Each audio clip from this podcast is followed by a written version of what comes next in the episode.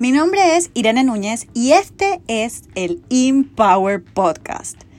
Yo creo que todos tenemos poder dentro de nosotros, por eso aquí te quiero compartir herramientas e historias para crecer e inspirarnos juntos y así liderar nuestras vidas para poder proyectarnos desde ese poder personal al que yo le llamo Empower. Este episodio llega a ti gracias a Ford y su hermosa campaña junto a Funda Ayuda Warriors in Pink, Guerreras Rosadas, quienes quieren promover la lucha contra el cáncer de seno en este mes de octubre. Disfruta ahora de esta maravillosa entrevista. Bienvenidos a la cuarta temporada del Empower Podcast. Yo realmente estoy demasiado emocionada por la invitada que tengo para esta, este primer episodio, este episodio número 48.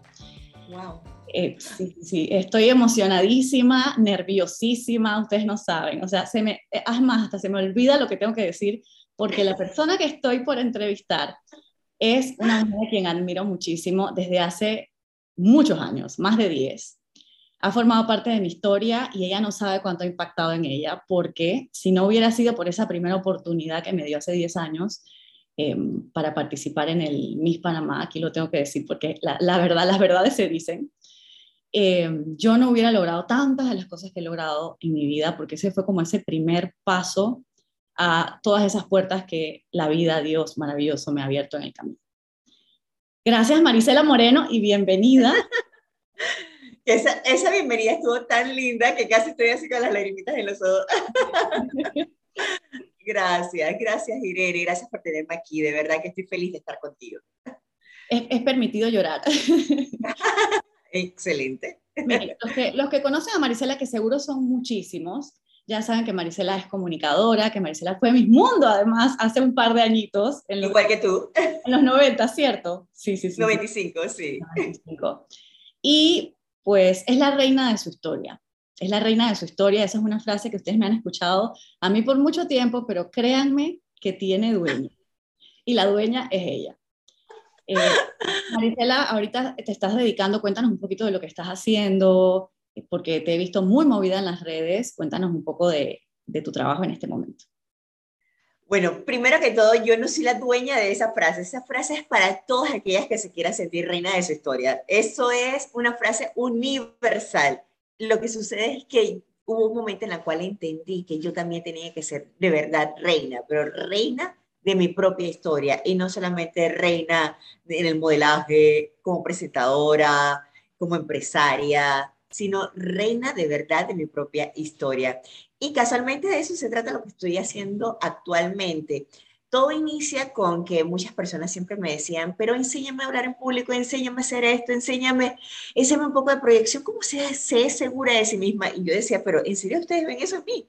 Y yo misma ni me lo creía. Yo creo que lo que le sucede a casi todos los emprendedores, uno dice, pero en serio, ¿de verdad ustedes ven eso? Para, porque para la mayoría de las personas que enseñan este tipo de cosas es normal o se siente normal, pero la normalidad de cada quien tiene su historia. Y llega el momento en el cual te sientes tan feliz de poder aportar a los demás y ayudarlos con ciertas cositas que son ciertos cambios. Y estos cambios nacen después de que, de que bueno, yo, tú sabes que después de que a mí me dio un cáncer, un cáncer muy fuerte, yo recuerdo que le pregunté al cielo, a Dios, le pregunté, ¿qué voy a hacer? Porque ahora sí, ahora qué voy a hacer porque toda mujer o cualquier persona se tiene que sentir de alguna manera útil, productiva.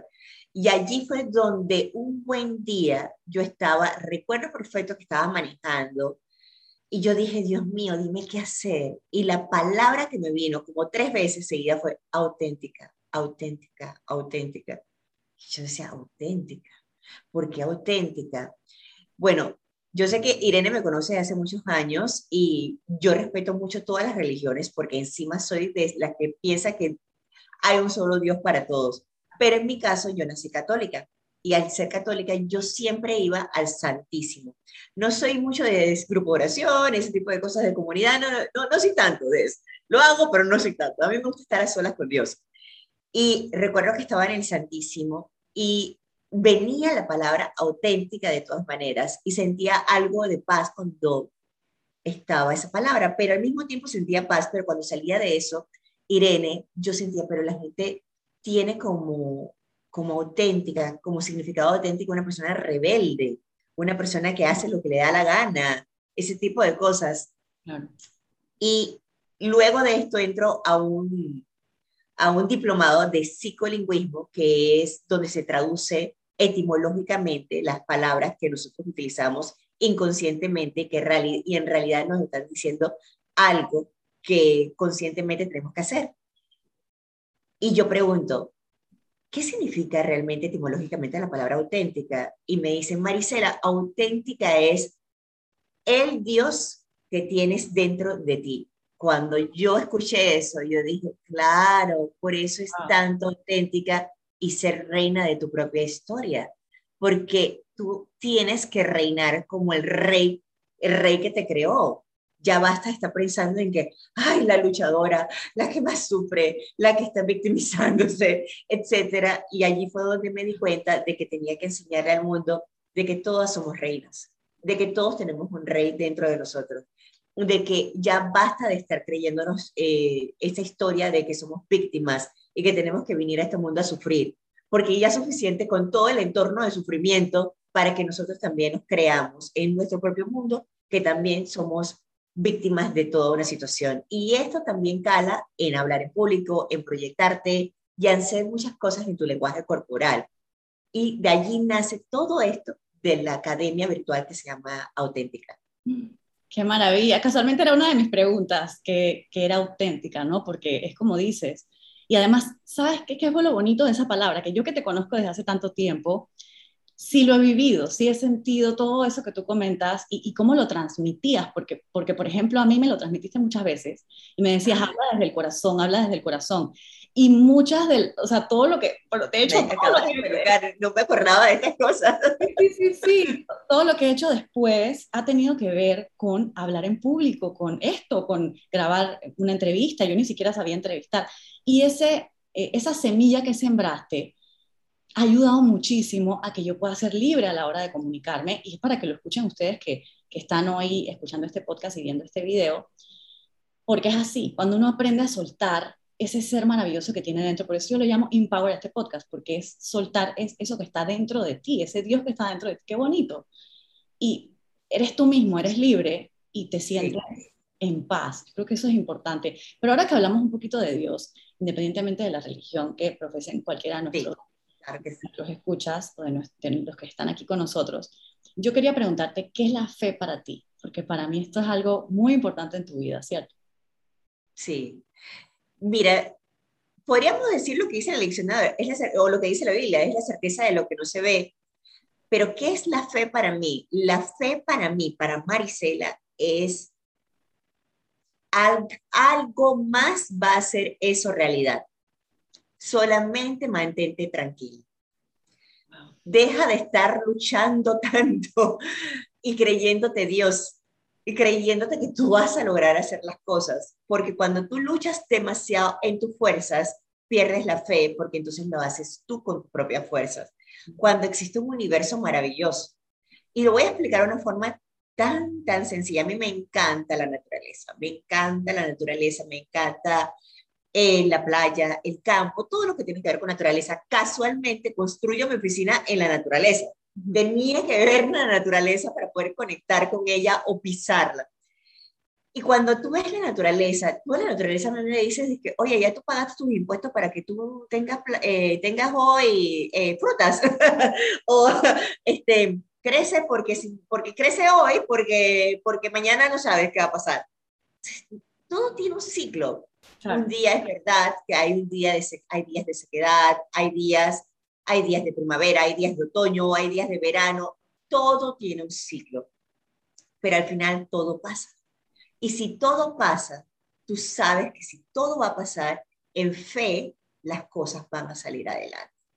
Hay muchos ejemplos de fe que te puedo decir. Actualmente a veces no me gustan mis ejemplos de fe. Otro ejemplo que te voy a decir de fe, impresionante esta mañana, esta mañana. Ay, Marisela, ya es lunes, empezó la escuela virtual nuevamente, ya viene la otra escuela.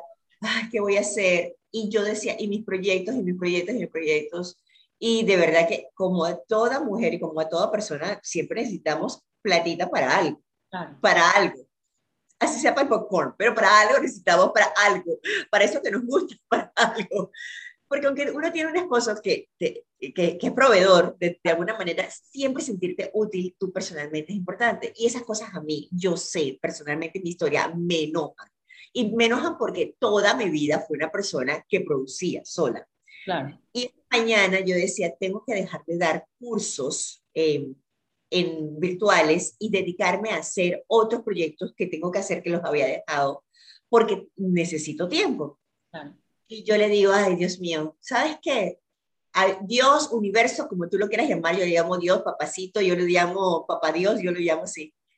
Tú sabes que tú me conoces y tú sabes que yo quiero seguir haciendo mis cosas. Entonces, si tú puedes, mándame clientes que puedan trabajar conmigo personalmente.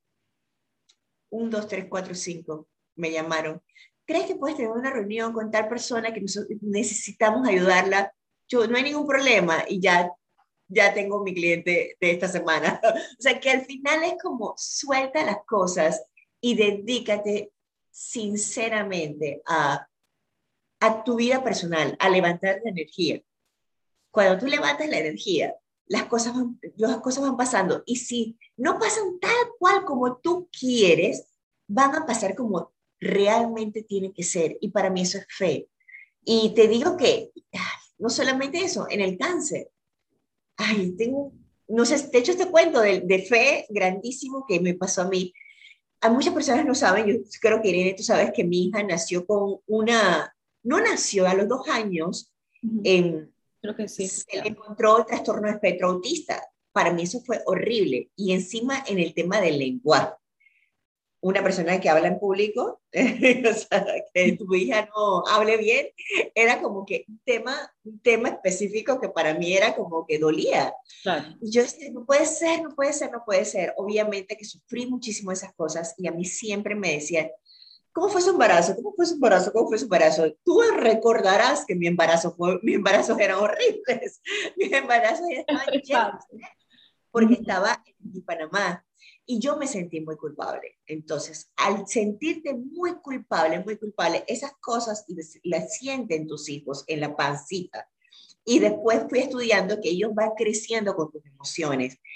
Y dije un buen día, Dios mío, yo ya no puedo ir a más terapias, o sea, no puedo estar con ella tres veces al, día en la terapia de la piscina, en la otra terapia, en la otra terapia de fonoaudiología, en todas las terapias, porque no puedo poner a mi mamá y a todo el mundo a trabajar con lo que yo estoy haciendo, que realmente a mí no me gustaba tanto, lo hacía por ella, pero no era que, que yo mataba por hacer estas cosas, porque definitivamente que son cosas que están diametralmente a las cosas que yo hacía. Y yo dije, Dios, yo solamente te voy a pedir algo toma mis dolores, toma mis dolores, te los entrego, y yo solo te voy a pedir dolores de la quimioterapia, que eran fuertes, ¿no? Y te voy a pedir que por lo menos algún día tú me des la oportunidad de que mi hija me diga mamá, que conecte conmigo, que me diga mamá, porque no decía ni siquiera mamá, ella decía una jerigonza toda extraña. Y yo me acuerdo que eso fue un jueves y un domingo, estábamos toda la familia, toda la familia, y yo estaba abajo y yo veía que ella me jalaba, me jalaba porque hay que conectar con ella visualmente. Y ella me conecta visualmente y me dice, mamá, yo amo a mi familia. Ay, no.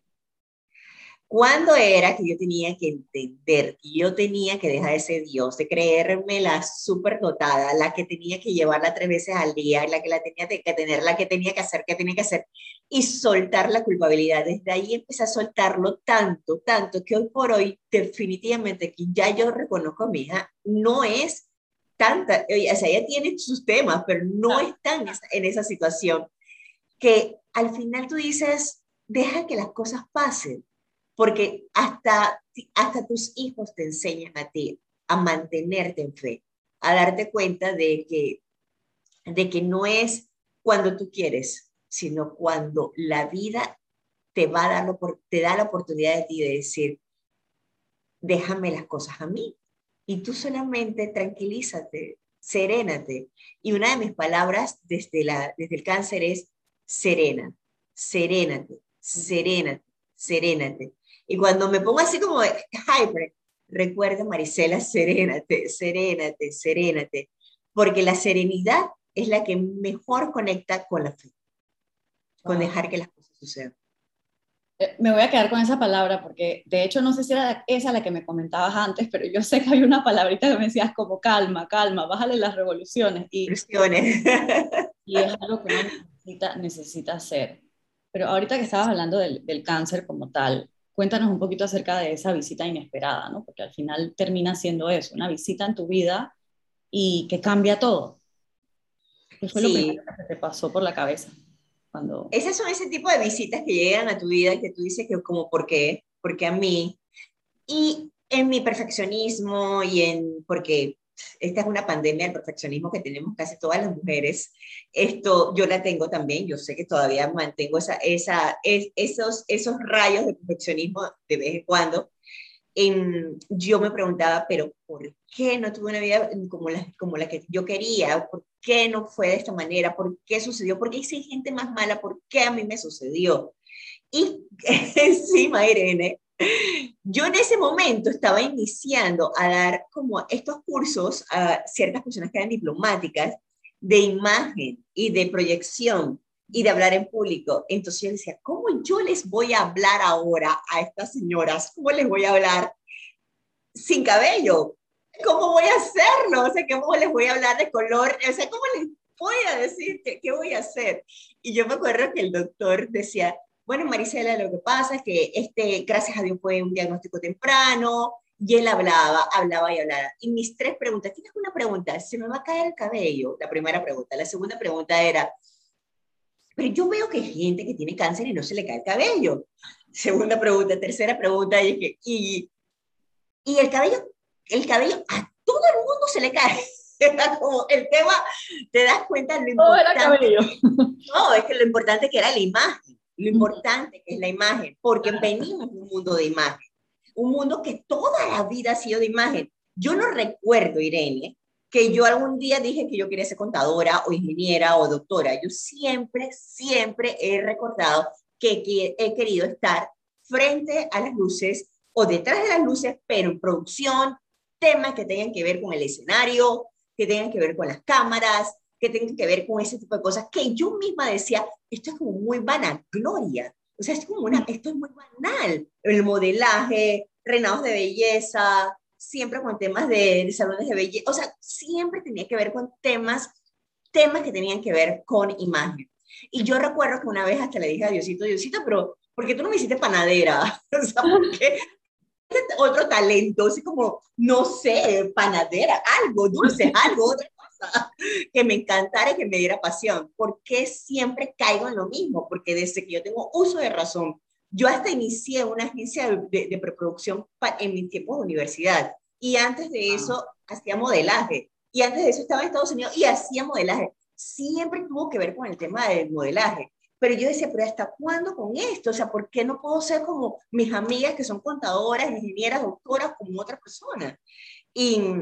Me estoy escuchando a mí, o sea, cuando te escucho. No, yo, yo estaba como hasta cabreada de mi propia, perdón la palabra, de mi francés, molesta con mis, propias, con mis propios talentos, molesta con mis propios talentos. ¿Y a qué voy con esto? Con lo que te acabo de decir, que definitivamente que llega el momento en el cual el cáncer fue mi mejor mentor porque el cáncer fue el que, en el cáncer fue que realmente yo le pongo sazón a la palabra auténtica. Y yo dije, este es el momento donde yo de verdad tengo con mi propia piel y mis propias venas, mi propio ser, ser lo más auténtica que puedo ser, sin cabello, sin cejas, sin pestañas, gordísima porque te hinchas, te hinchas muchísimo con, la, con, las, con las, no, sin uñas, porque se te caen las uñas. Bueno, este fue mi caso. Hay casos que no se les caen, se te caen las uñas, ni te duele porque ya, ya te duele todo, ni te duele. O sea que son muchas cosas que pasan que van, van totalmente en contra de lo que es la imagen. Y yo dije, pero espérate, si la vida siempre me enseñó a ser reina, la vida a mí siempre me enseñó a ser modelo de mí misma modelo de mi historia. la vida me enseñó que esto era lo que, a lo que yo estaba preparándome. Y allí fue donde me preparé, porque entendía de que cálidas y frías. Claro, ahora ya tengo la oportunidad de ser lo que yo quiera ser, fría o cálida. Ahora, que tengo, puedo hacer lo que yo quiera. Voy a ser la fashionista que he querido ser. Inventé turbantes, me inventé, me inventé cosas, me disfruté, disfruté de todo eso que yo ya le tenía rabia. Empecé a disfrutar de collares grandes, a decir, pero ¿por qué no? O sea, ¿por qué no puedo hacer eso si a personas que están de sobrepeso tú les, tú les dices, vas a hacer esto, vas a ponerte esto, vas a ponerte esto otro para distraerte, distraer la atención, zapatos abajo, o sea, haz este tipo de cosas. Y al final también me di cuenta que podía tener, que era comunicadora social. Y no extrañaba estar en televisión, pero cuando prendí las cámaras y empecé a hablar acerca de cómo fui yo alimentando mi fe y mi esperanza y mi positivismo en medio de toda esta situación, me sentí la mejor comunicadora, pero una comunicadora más auténtica. Y yo siempre le digo a la gente, para mí el cáncer fue mi mejor mentor. Fue mi mejor mentor porque me enseñó a que no importa lo que tú hagas, si eres paletero, si eres modista, si eres panadera, si eres, si, si haces crochet, lo que tú quieras hacer, si tú allí, desde allí, lo haces con amor, eso es lo que dice la mostaza, el granito de mostaza. Tú vas a ver que vas a conectar, conectar con gente maravillosa que de alguna manera estás inspirándolas, y tú no solamente te sientas que tú eres, estás inspirando, sino que estás haciendo que otras personas inspiren a otras personas. Y allí es donde se hace la combinación de que va creciendo, creciendo, creciendo ese amor que se multiplica, que es lo mismo sucede con corrupción, con cosas negativas, pero a esa se le da muchas más pantallas. Esta otra lo hacemos a través de otra conexión y otra energía, que es la energía del amor. Entonces, ama lo que estás haciendo y lo que tienes, porque hasta, hasta en tu enfermedad tú puedes enseñarle a otros a salir adelante. Y, y claro que eso hizo que también mis pensamientos se levantaran. Entonces, levanté el, el pensamiento y al levantar el pensamiento, yo nunca me sentí morir. Sí sentí que moría, pero moría de mi fantasma, de mi perfeccionismo, ah. moría de mi, moría de, de mis exigencias, moría de muchas otras cosas, que ahora que estoy muy sana, los fantasmas llegan, no crees que llegan, pero siempre me acuerdo, acuérdate, acuérdate Marisela, tú no quieres volver a esto, tú no quieres volver a esto, y si vuelves, bienvenido sea, no importa, vamos para adelante.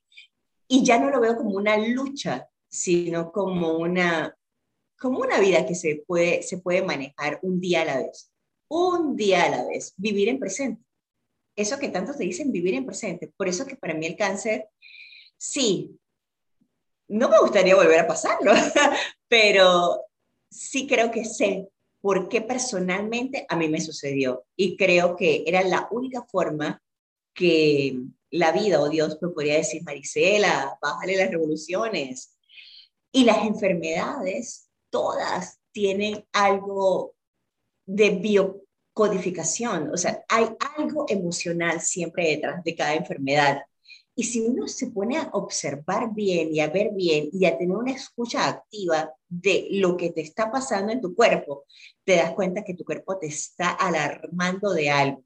Eh, y a mí me lo estaba haciendo, a mí me estaba alarmando, lo que pasa es que no, me estaba, no, no, no le estaba prestando atención por vivir corriendo, corriendo acelerado. Y por más que uno dice que no, siempre hay partes de la vida que uno, uno, uno acelera, está acelerado en algo. Y se acostumbra a eso. Te acostumbras a, a la moda de decir, estoy estresada. Estar estresada no es bonito. Estar estresada no es de que, ay, estoy estresada. Y que, ay, qué bueno, haces bastantes cosas, no, Pamita. si estás estresada es que algo te está pasando. No necesariamente, no necesariamente eso es algo positivo. Una cuestión es acelerar el paso porque tienes que accionar y otra cosa es que tu cuerpo, eh, tu cuerpo reaccione a un estrés de una forma que la salud te esté diciendo, hey, bájame, bájame las revoluciones que yo no voy contigo. No voy con todo haciendo. Como hablan del tema de somatizar, ¿no? Que, que uno va sintiendo en el cuerpo. Somatizar, sí. A mí me pasa muchísimo, lo hablábamos antes de grabar justamente, porque sí, y nos pasa a todos, solo que no nos escuchamos. No nos escuchamos, no nos, nos ignoramos. Eso es lo que no es que a veces, ¿sabes por qué los ignoramos? Eh, eh, porque, no, porque queremos terminar de hacer lo que queremos hacer. Queremos terminar, pero cuando terminas, tú sientes que no avanzaste del todo. No avanzaste del todo, entonces necesitas otra, otra, otra carrera, otra carrera y otra carrera. Entonces ahí está la fe, en que deja que las cosas van a pasar, las cosas van a suceder. ¿Qué le dirías a estas mujeres, que me incluyo, que estamos aceleradas, que pensamos que la vida se nos termina que a los 20, a los 30, a los 40, y no paramos, no paramos, no paramos, y no encontramos el, lo encontramos el acelerador, pero no encontramos el freno. ¿Qué nos dirías? Ya nos dijiste bastante, pero ¿qué nos dirías así como muy puntual? Creo que es lo que, lo que les digo mucho a mis alumnas y es, ¿dónde está tu niña interior? O sea, y tú dices, ¿qué es eso de la niña interior? Y sí, sí, jugar. No, mira, cuando ya uno es adulto, ya es adulto, papá y mamá hicieron su parte. Y muchas de las cosas que aprendemos de papá y mamá, eh, uno no se da cuenta que las repite. Y a veces a ellos les funcionaron, pero esa es su historia, no es tu historia. Es la historia de papá y mamá, porque papá y mamá aprendieron esto por una razón específica, como yo hoy estoy aprendiendo algo por una razón específica, es mi historia. Pero cuando ya tú eres adulto y tú te das cuenta que hay unas cosas que uno se da cuenta que no te están ayudando, que te están haciendo sentir mal, que te están afectando tu salud, entonces es que tú no estás defendiendo a tu niña interior o a tu niño interior, no lo estás defendiendo. Y yo te diría a ti, o sea, casi todas las mujeres amamos ver a los niños chiquitos. Y yo no le diría, o yo no sé tú, Irene, a una niña de cuatro años, que es la que tenemos adentro, pero vamos a mirarlo por fuera. Hey, haz más, tú no sirves, eres insuficiente. Mira que no lograste hacer lo que ella, ella hizo mira que no te vestiste hoy como tenías que vestirte. Te das cuenta que el micrófono no te funcionó, qué bruta eres. Todas esas cosas nos los decimos, nos los decimos a nosotras. No se lo estamos diciendo a nadie, pero si estamos diciendo a una niña interior que lo que está haciendo es llorando por dentro, está gritando y está desesperada. Entonces, ya suficiente de hacerle tanto daño a nuestro niño interior, o sea, suficiente. Empieza a defenderlo, a protegerlo, defiéndelo, defiéndelo. ¿Y cómo lo defiendes? Con, con todo que, lo que realmente la vida sí te ha enseñado. Porque tú tienes la capacidad, todos tenemos la capacidad de decir, me doy cuenta de que hoy tengo que tomar las cosas con calma. Me doy cuenta que hoy tengo que descansar. Me doy cuenta que hasta aquí no he comido lo que tengo que comer, o sea, no, no me he alimentado como me tengo que alimentar. Porque cuando tú no, la aliment, no te alimentas, es como si tú no le quisieras dar tete a tu hijo. O sea, como si no le quisieras dar una ley, eh, el, la, la, la pompota, lo que tú quieres darle a tu hijo. Entonces nos desconectamos con la niña interior y nos desconectamos con nuestra curiosidad, nos desconectamos con nuestra felicidad, nos desconectamos de nuestra alegría, nos desconectamos de reírnos de tonterías, nos de, de tonterías que son reales, nos desconectamos de poder ver ver que una persona tiene un problema y que podemos ser empáticas con esa otra persona. Porque cuando tú estás tan, tan desconectado, entonces estás desconectado de todas las bendiciones que tienes alrededor. Esas son bendiciones que están a tu alrededor. Y la verdad que una vez yo leí en un libro que yo creo que te regalé a ti también, que se llama Jesús en ti confío, creo que sí, Jesús con cariño. Y, en, y un buen día yo estaba así como también, así como muy, muy alterada, y, me, y decía el libro, palabras más, palabras menos, decía algo así como, si tú no te conectas conmigo, yo no puedo conectarme con los demás. Entonces yo me di cuenta que cómo uno conecta con, con su ser interior cuando tú conectas en la serenidad. Y cuando tú conectas en la serenidad, tú puedes observar puedes ayudar a una persona, porque te llega la gente, te llega. Y la realidad es que tú dices que uno dice que uno cree en los ángeles, en los ángeles, pero tú mismo puedes ser un angelito si tú eres sereno en ti mismo y puedes darle la mano a otras personas. Pero cuando no estás conectada con tu niña interior, no puedes ver eso, porque estás solamente en un momento de energía masculina. Hacer, hacer, hacer, hacer, hacer, hacer, hacer, hacer, hay que hacer, hacer, hacer, hacer, hacer. Pero ¿dónde está el ser? ¿Dónde está el ser? Y el ser, el ser es mucho de tu energía femenina. Y esa energía femenina es la que tiene que jugar con el niño interior. Entonces, sé lo que tú eres, sé lo que tú eres porque vas a conectar con la gente que tú quieres, con la que te quieres conectar. Y te juro que eso sí sé que es válido y real. Porque yo sí me he dado cuenta de que mis seguidoras son mis amigas. Las considero mis amigas. Sí, de vez en cuando llega una persona que te quiere pedir plata, que no sé qué y todo, pero tú sabes cómo conectas con ella y le puedes explicar que no puedes ayudarla en este momento con esta situación. Pero son cosas que, que van a pasar, pero son una, es, es una excepción a la regla. Y, al, y cuando te das cuenta que estás conectada con la gente correcta, cuando tú dices una cosa que para ti es normal, porque es normal, pero a la gente le ha parecido como maravilloso. Entonces tú dices, no sabía que esto podía ser tan maravilloso, no lo sabía. Pero ahí, allí entonces tú dices, estoy conectada con mi, con mi ser, con mi verdadero ser. Y si tú no conectas con tu ser, entonces, ¿qué puedes dar de valor? ¿Qué puedes dar de valor? Entonces, no es un camino que emprendes con mm, aprendiendo, sino, sino básicamente corriendo. Y la idea es que vivas un día a la vez aprendiendo. Entonces, yo lo, yo lo que le diría a todas mis amigas, a todas las que nos están escuchando y a todos los que nos están escuchando, conecta nuevamente con tu niño interior, conecta con defenderlo y cada vez, cada vez que te exijas, acuérdate que si tú, no sé si, hay gente que tiene un perrito, un gato, no sé, tú no harías, harías, eso a tu hijo, no a tu perrito, tú no dirías bruto animal, eh, boba, gorda, eh, insuficiente, tú no le dirías, no sirve para nada, que alguien mejor que tú, tú no le dirías eso.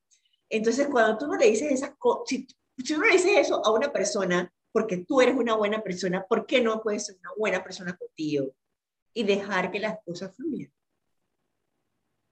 Qué maravilla estoy.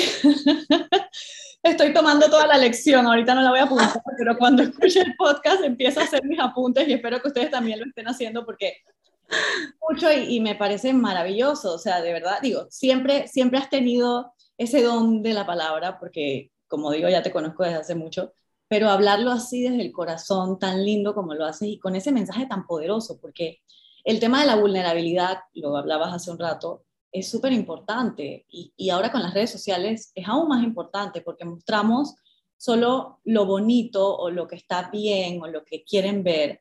Y en tu caso, como has estado mostrando todo este proceso y a veces muestras eso que, que le llamamos tonterías, que yo también lo pienso, pero esto ¿por qué le gusta a la gente?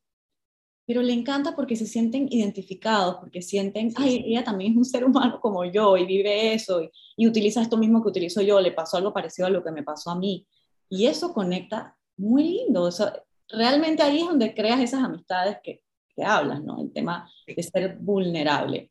Y como estamos, venimos las dos, porque yo también he crecido en este mundo del entretenimiento, no estamos acostumbradas a eso. Ajá. 5, 4, 3, 2, acción. Acción. Pose. pose, adelante, pause. Vamos atrás, arriba, sonrisas. Todo en su lugar, todo en su lugar. Entonces, claro, esa costumbre a uno no se le quita. En estos días hablaba con alguien y también me decía, qué difícil es soltar y simplemente no pensar que me están mirando, que me van a tomar una foto y que y vivir y vivir, porque al final somos seres humanos y, estamos aquí para eso. Y por eso te escucho y, digo, wow, qué, qué, manera, qué manera de inspirar. Y, por eso te quiero hacer una próxima pregunta. Yo sé que ya me la has respondido, pero, pero es algo un poquito más específico, el tema de desaprender. Yo sé que desaprendiste muchas cosas en el camino, pero hay algo que tú me digas, bueno, Irene, esto fue algo que realmente desaprendí para aprender esto totalmente nuevo y me cambió la vida. Sí, desaprendí mi versión de perdón. Yo creo que siempre decía que yo perdonaba, perdonaba, perdonaba, pero no perdonaba realmente, porque no es perdonar el personaje, una persona, es perdonar todas. Hay alguien que hoy está, hoy está intensa, perdona. Voy a bajarle el volumen, disculpa. Tranquilo. Uh, 11, 11. Me acabo de ver. Acaba de aparecer, me acaba de aparecer. Vamos bien. Entonces, esto, bueno, lo que siento yo es que era eso, era que, que tú mantienes como muchas rabias, uno no sé, la que ni se da cuenta uno que las tiene, o sea, tú misma no te das cuenta que las tienes, pero te, se te disparan en momentos que alguien te recuerda a algo que sucedió. Y no te digo que, o sea, que son cosas recientes, pueden ser cosas de chiquitita, de muy niña, de muy niña, que tú no perdonas realmente, no es a la persona, sino a la situación. Porque la mayoría de las personas dice, tienes que perdonar a tal persona, tienes que perdonar, a tienes que perdonar, y tú dices, sí, lo perdono, y tú te sientes que, ah, que liberaste, pero esa es la punta del iceberg. La otra parte que aprendí en el cáncer fue a perdonarme a mí por haber aceptado que los dardos entraran perdonarme a mí que yo fui la que dejé la puerta abierta para decir vengan y, y, y porque yo no hice la labor de defender a mi niña interior, de defenderla y decirle, tú no eres eso, no te preocupes, tú no eres esa, eso, deja que las cosas pasen, todo va a fluir como los arroyos de la naturaleza, todo va a fluir, porque hay algo que sí aprendí, es que la verdad siempre sale a reducir. Y si tú estás en la verdad, agárrate de esa verdad, que esa verdad siempre va a salir a relucir de la manera que tú menos te imaginas. Y al final tú tienes que perdonar, no solo al personaje, sino también todo eso que te, que te hizo daño. Porque eso entonces se repite en la vida. Y allí sí te digo que eso no es cuestión de Dios, es cuestión de que, es, es algo de aprendizaje. Es como que toca aprender la lección, pero no necesariamente tienes que esperar a que te llegue un cáncer para aprender una lección. Tú lo puedes aprender desde ya. Puedes aprender a decir, ¿sabes qué? De verdad, ¿qué es lo que estoy haciendo yo pensando tanto en esta persona, pensando en por qué me hicieron daño o por qué, por qué me timaron, por qué me, por qué, porque la gente era mala. Y, y ejemplo de esto te lo voy a decir en un momento. Yo recuerdo, Irene, que hubo un momento en la cual yo, a mí no me gustaban las redes sociales, pero no me gustaban para nada. Y a mí me, había como un, un trending topic que era pregúntame algo. Y yo muy groseramente, groseramente, me salió ese, esa, esa parte rebelde mía, así muy, a mí no me pregunten nada. qué grosero. no, yo no sé para que me pregunten nada, lo siento claro que para mí era como que, qué risa, ¿no? Qué risa. Pero eso lo que estaba, lo que estaba diciendo era a gritos es, es que no me sentía feliz, o sea, no estaba feliz conmigo. Hoy me puedes preguntar lo que te dé la gana, porque cuando tú ya eres transparente y eres auténtico, lo que habla de ti es el corazón, no la fachada, no la imagen.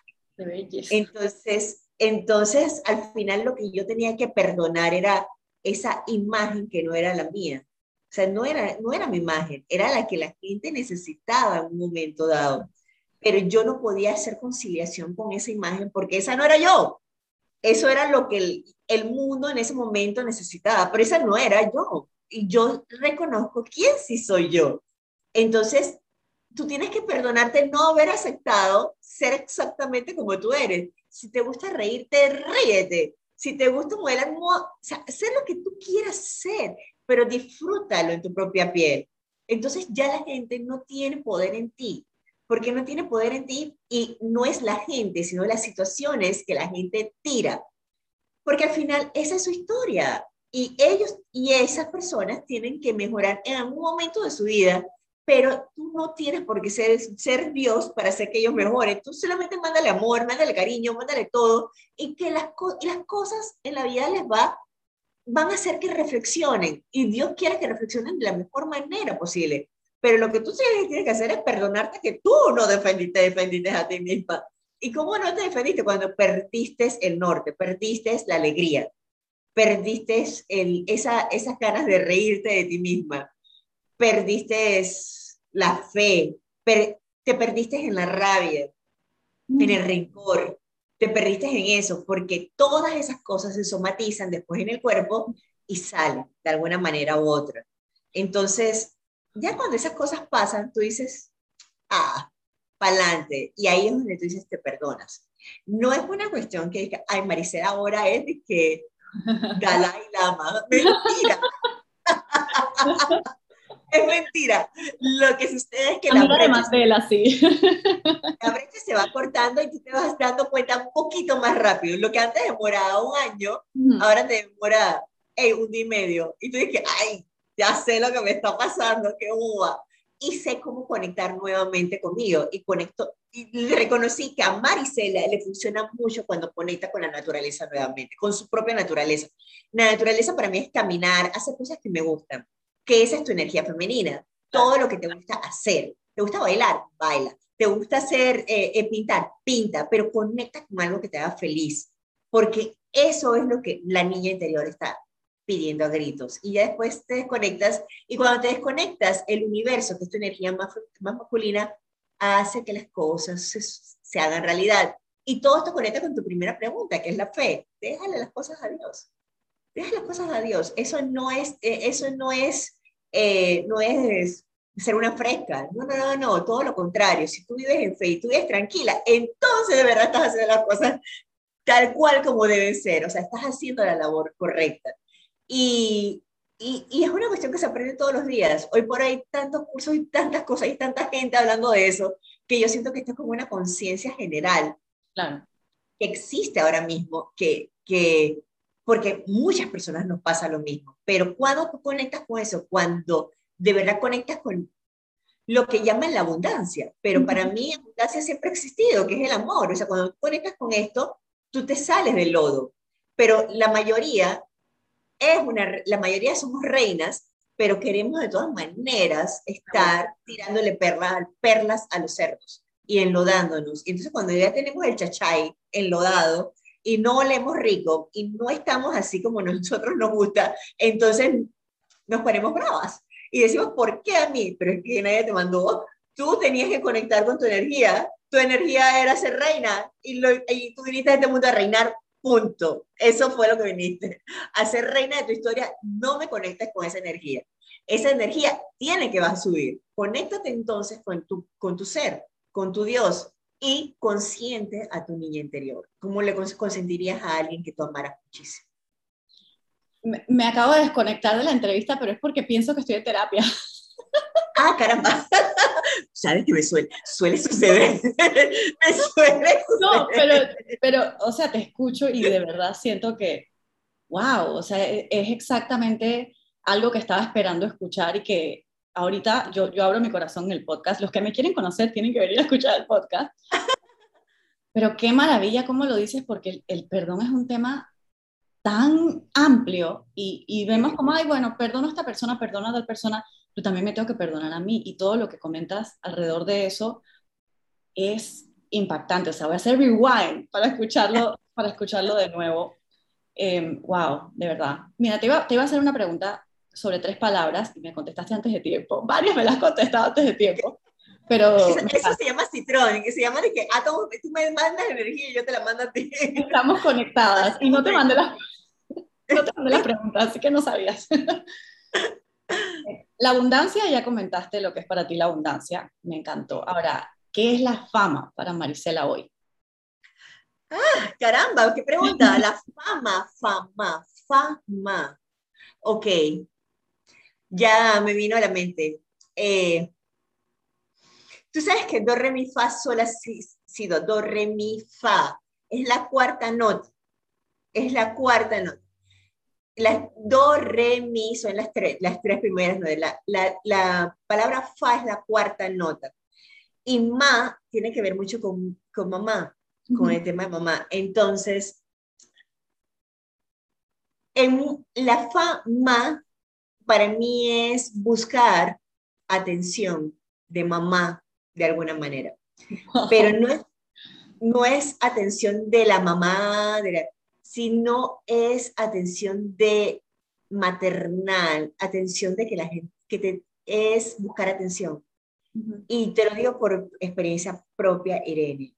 Eh, yo vengo de una familia que en mi familia esto sí hubo disfuncionalidad. Hubo un papá que murió muy, eh, a temprana edad, 62 años, para mí temprana edad, eh, pero era una persona muy fuerte, muy estricta, y que hoy considero que él necesitaba terapia, pero como era tan inteligente, él no consideraba que necesitaba terapia. Y eso hizo que de alguna manera hubo violencia, eh, hubiese violencia doméstica, violencia fuerte, violencia doméstica. Y mi mamá fue una mujer eh, sumisa ante eso, por lo que le sucede a casi todas las mujeres en ese tiempo y todavía sigue sucediendo es, ¿cómo me voy a divorciar? ¿Cómo los voy a mantener a mis hijos? ¿Cómo voy a hacer esto? ¿Cómo voy a hacer esto? Pero yo recuerdo que a los siete años, a siete años, Irene, yo le dije, mamá, mamá, divórciate. A los siete años, hoy tengo un niño de nueve años y yo diría, dos años antes que esto, yo le dije a mi mamá que se divorciara. O sea, qué increíble lo que estaba sufriendo esa niña en ese momento. Pero eran los gritos, las cosas, o sea, era, era, era esa situación que, que no era por proveedor, porque por proveedor se había, pero era la parte esa que te acostumbras a eso. Entonces, cuando te llegas a acostumbrar a eso, tú empiezas a desconectarte del mundo, del mundo, de, de, ese mundo que te tiene que dar amor, que te tiene que, que ellos, pero no es que sea culpa de ellos, es que ellos venían con también otras situaciones. Ellos hicieron lo mejor que pudieron hacer. Y después de eso, entonces yo me di cuenta que a mí me encantaba la atención de la gente, pero me encantaba y tuve que aceptarlo de alguna manera, que me gustaba la atención de la gente. Entonces la fama es básicamente buscar que volver a la, a la, al, al seno maternal de atención. No es que mi mamá no me daba atención, es que ella no podía hacerlo de la manera como ella podía lograr hacerlo porque ella estaba trabajando, haciendo, haciendo y haciendo y haciendo. Entonces no estaba conectada con esa parte de tú puedes lograrlo, lo él lo hacía, pero a su manera, pero con las poquitas herramientas que tenía, no era que tenía tantas herramientas. Claro, mi mamá es una mujer maravillosa, pero de alguna forma también la mayoría de las personas que trabajamos en teatro, en cine, en publicidad, en creatividad, artistas que cantan. La mayoría, la mayoría, Shakira, eh, yo creo que es una excepción, pero si tú ves lo emocionalmente activa que es ella, inteligentemente emocional, que se le nota, se le nota. Tú te das cuenta de que la parte de la conexión con el público es la que los llena a ellos. Y para mí, cuando yo salía a la calle y la gente me abrazaba, me besaba, te decían, te, admiro, te amo, te amo, te quiero, para mí eso era como, wow, era parte de eso que no había tenido.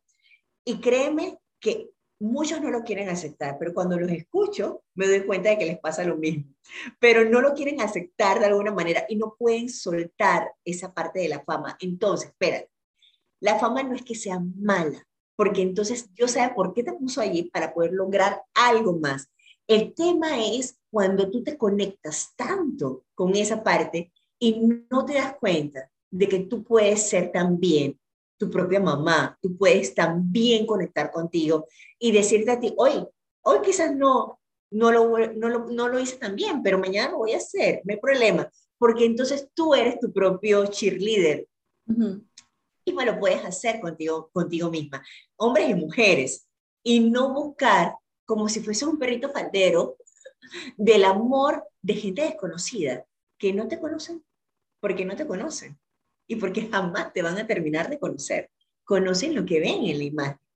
No conocen cómo tú duermes, si tú, si tú lloras en la noche, si tú eh, tienes gastritis todos cada, cada 15 días, no conocen a esas cosas, porque la mayoría de, lo, que la, lo que la gente ve en, en, las redes sociales no son las cosas negativas.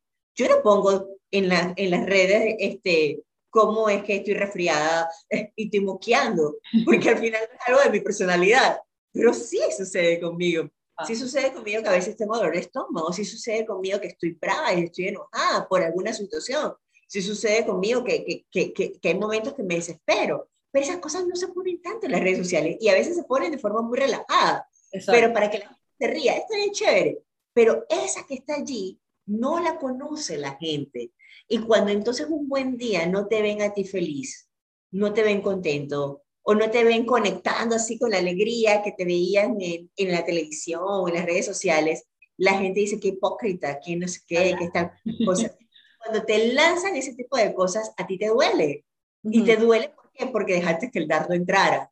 Porque tú estás diciendo, ámenme, ámenme de todas maneras, yo, yo soy sí o sí no buena, pero es que tú no tienes que permitir que esos dardos entren, porque su historia es la que te está mandando el dardo, no es tu historia, es la historia de esa persona, porque esa persona también tuvo mamá, papá, abuelo, situaciones, o sea, situaciones que hicieron que esa persona pensara de esa manera. Entonces allí es donde yo digo que para mí la fama es, la fama tiene dos polaridades. La fama puede ayudar, vamos a hablar de la parte positiva, fama puede ayudar que la gente te pueda ver como un modelo a seguir para poder seguir inspirando. Divino pero la fama también tiene unos tentáculos que te pueden hacer perderte. perder, no perfecta. Y la perfección no existe. Y, y esa es una pandemia que tenemos todo, aquí, en, no solo en Panamá, en el mundo entero, de que tenemos que lucir perfectos, mm. que, hay, que todo tiene que ser bastante, bastante bien comedido y perfecto. Pero cuando cierras todo eso, tú te das cuenta de que tú tienes áreas en tu casa que tienes que, barrer, que tú sabes que, eh, que el niño está enfermo, tú sabes que la maestra no, estás, no, te, no te cayó bien. o sea, tú, sabes, que hay cosas que no salió bien la comida y eso no lo estás poniendo en las redes sociales, pero estás vendiendo que vives una vida de Cenicienta y de Blancanieves que al final no es real. Entonces, hace daño. La fama para decir que tú también eres real, que tú también puedes ser real, que te puedes reír de ti misma, que te pasan la misma cosa que le pasan a los demás. Entonces, en eso, yo diría que la fama no es mala. Dios fue famoso, Jesús fue famoso. Pero mira, mucha mm. gente también no conectó con el amor y todo lo que él pasó. Entonces, a lo mejor hay gente que no conecta contigo, pero yo al final creo firmemente, y aquí sí voy con una parte más religiosa, es que Él ya murió por mí. Entonces, si Él ya murió por mí, yo no tengo que pasar por eso. Yo se lo dejo a Él. Fue para adelante. Fue para adelante. Así que vamos para adelante. Y para mí sí, la fama tiene sus dos, sus dos vertientes, pero depende cómo tú lo veas. Qué bonito, qué bonito. ¿Y la belleza? Ah, bueno, eso sí, te voy a decir que con el tema de la belleza, esa es una pregunta de Miss. ¿ah? no puede faltar. No puede faltar. Y te voy a responder con la misma respuesta que di yo, porque a mí me preguntaron esa respuesta en el concurso. ¿Qué es la belleza para ti? Esa fue la que me dio la corona mismo. Oh, y yo respondí sencillito, sencillito en ese momento, la belleza para mí no es lo que se ve físicamente, es todo lo que tú proyectas en tu interior. Por eso todos los seres humanos tenemos que siempre proyectar lo mejor de nosotros mismos. Tenía que 22 años, o sea, y la gente, y yo, ¡wow! Lo logré. qué chévere. No me puedo imaginar verte en ese escenario. y hoy por hoy te puedo responder igualito, pero te voy a responder real ahora. ¿Qué es belleza? Es verte por dentro como te ves por fuera. Eso es belleza, verte por dentro como te ves por fuera, porque cuando tú no te ves a ti misma feliz, contenta, que tus ojos te brillen, que tú te sientas feliz con un, un tú lo sabes, con una camisa de un dólar con 99, no importa, con el cabello en gel como lo tenemos hoy, o sea, no importa, pero que tú te diviertes poniéndote tu par de cositas y diciendo, ah, chévere, voy para adelante, porque mi belleza está aquí, en mi sonrisa. Y esa sonrisa no se puede, no se puede em, esconder cuando nace del corazón. Entonces, esa es la belleza. No seremos, yo no soy Jennifer López, pero hoy la vi y la vi tan espectacular que yo decía, que poner ese ejercicio, tú no puedes seguir así. pero, quiero ser Jennifer López. Lo que me gusta es lo divina que se ve a sus 51 años, creo 52 años.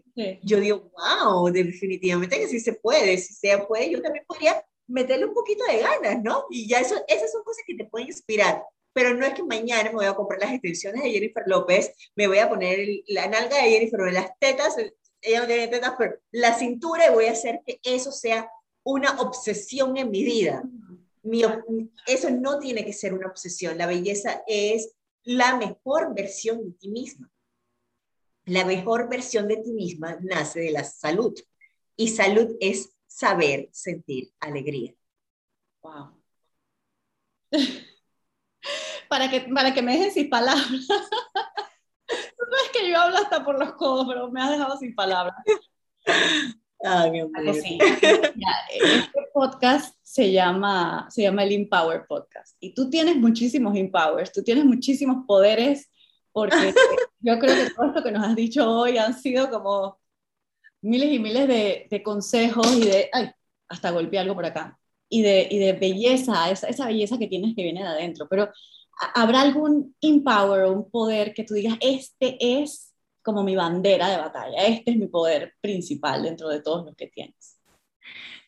Sí, miren, me lo he hecho, yo creo que me he hecho esa pregunta, porque cuando estuve el tema ese de la Mujer Maravilla, que tú no tener un poder, pero ¿cuál es el poder? Yo dije que invisible para poder ver todas las cosas, pero me, yo lo que pienso es que el poder, el poder que yo tengo, estoy casi segura que tiene que ver con eso, es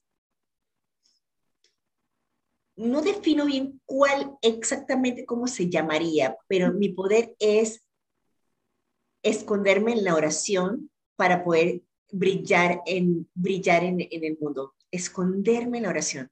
Y no te digo que cuando es esconderme en la oración es que voy a rezar, sino esconderme en la oración es, es volver a mis aposentos, a mí misma, y que allí buscar de nuevo como que reset, tranquilízate, reset, respira, conéctate con tu respiración y sales adelante. Y yo siento que eso es gratis, Irene, es gratis. Lo que pasa es que el mundo nos hace estar tan pendientes de, de la serie nueva, que yo también soy de series y todas de la serie, del libro que no has leído, de, de que hay que hacer live, de que hay que hacer, que hay que hacer, que hay que hacer que hay que hacer, y cuando tú te das cuenta de que has hecho, has hecho, has hecho, pero la tinta se te acabó, ya no, ya no, ya no corre como tiene que correr, hay que volver a hacer refill. Entonces, escóndete nuevamente en la oración. ¿Y la oración qué es? Es hablar con Dios.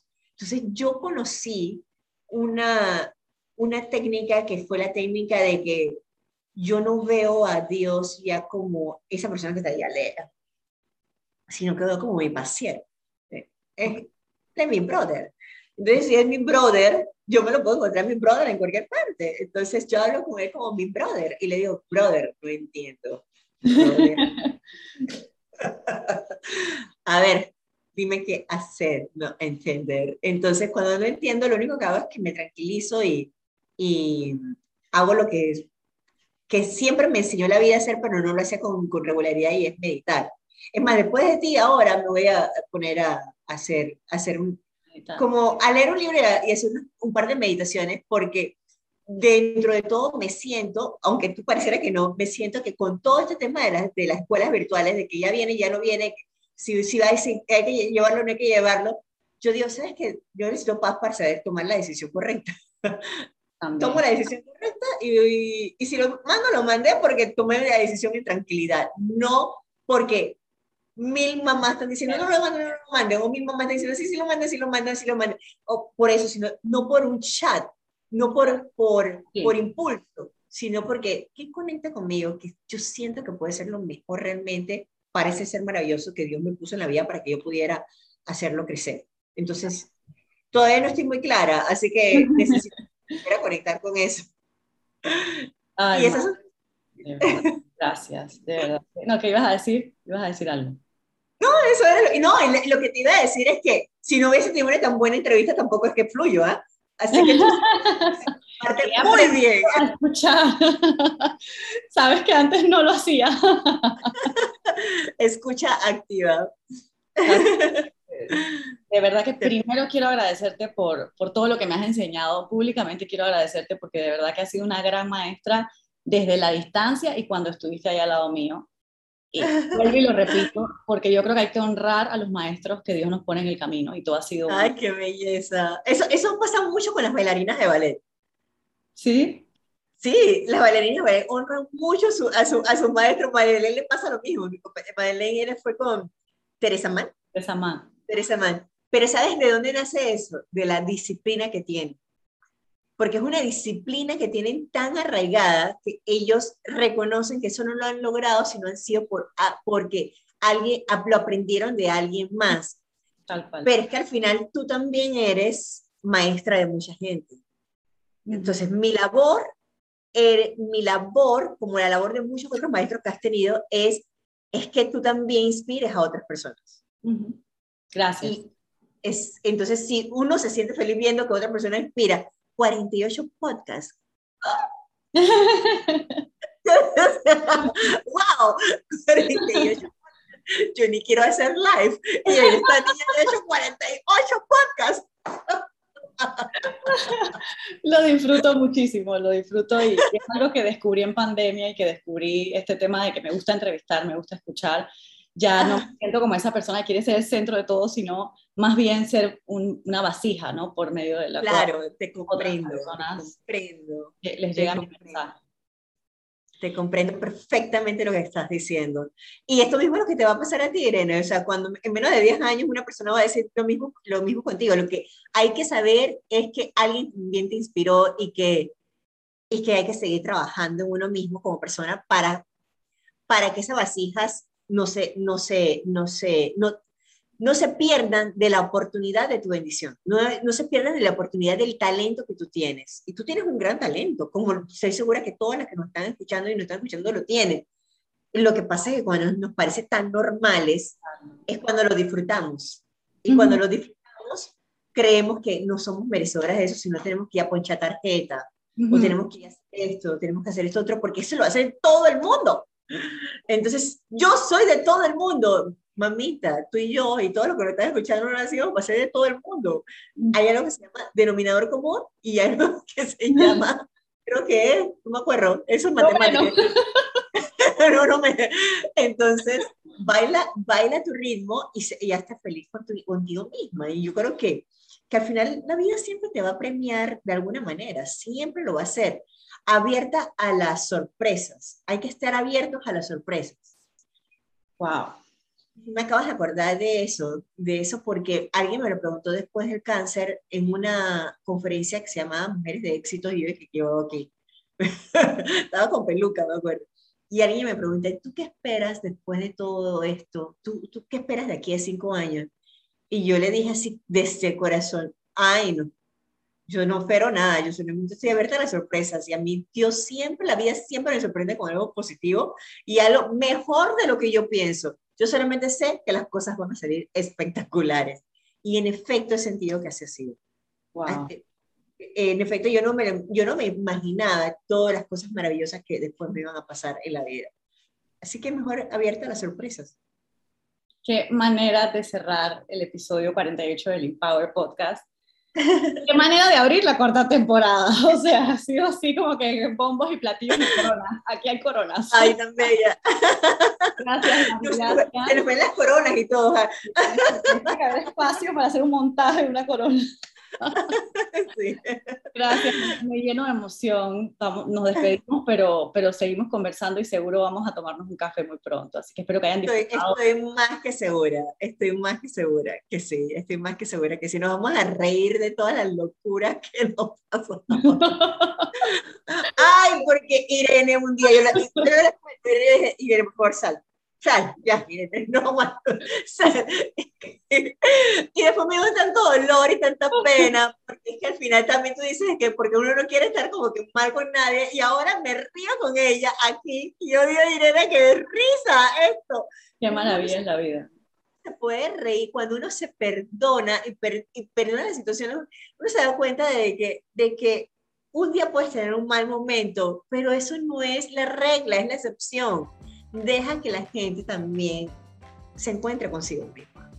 Y ya, o sea, la verdad que todo tiene su tiempo, todo tiene, no hay que, no hay que alterar el, el aprendizaje de nadie, ni de uno mismo ni de los demás. Mi hijo. Saludos. Sí. Bueno, vamos cerrando el ¿quieres dejar algún mensaje final o ya, ya quedaron muchos? Pero despídete de, los oyentes. Que cuando eres, que cuando eres auténtico no hay competencia. No compitas contra nadie más, compites solamente contra tus propios fantasmas. Porque cuando eres auténtico empiezas a verte por dentro y todo lo demás se va solucionando. Poquito a poquito, un día a la vez. Qué maravilloso. Gracias, Mari, una vez más. Te quiero. Te quiero. Mucho, mucho, por este espacio, de verdad que sí. Este fue el episodio 48 del Empower Podcast. Gracias a Ford y a Funda Ayuda en el marco de la campaña Warriors in Pink Guerreras Rosadas.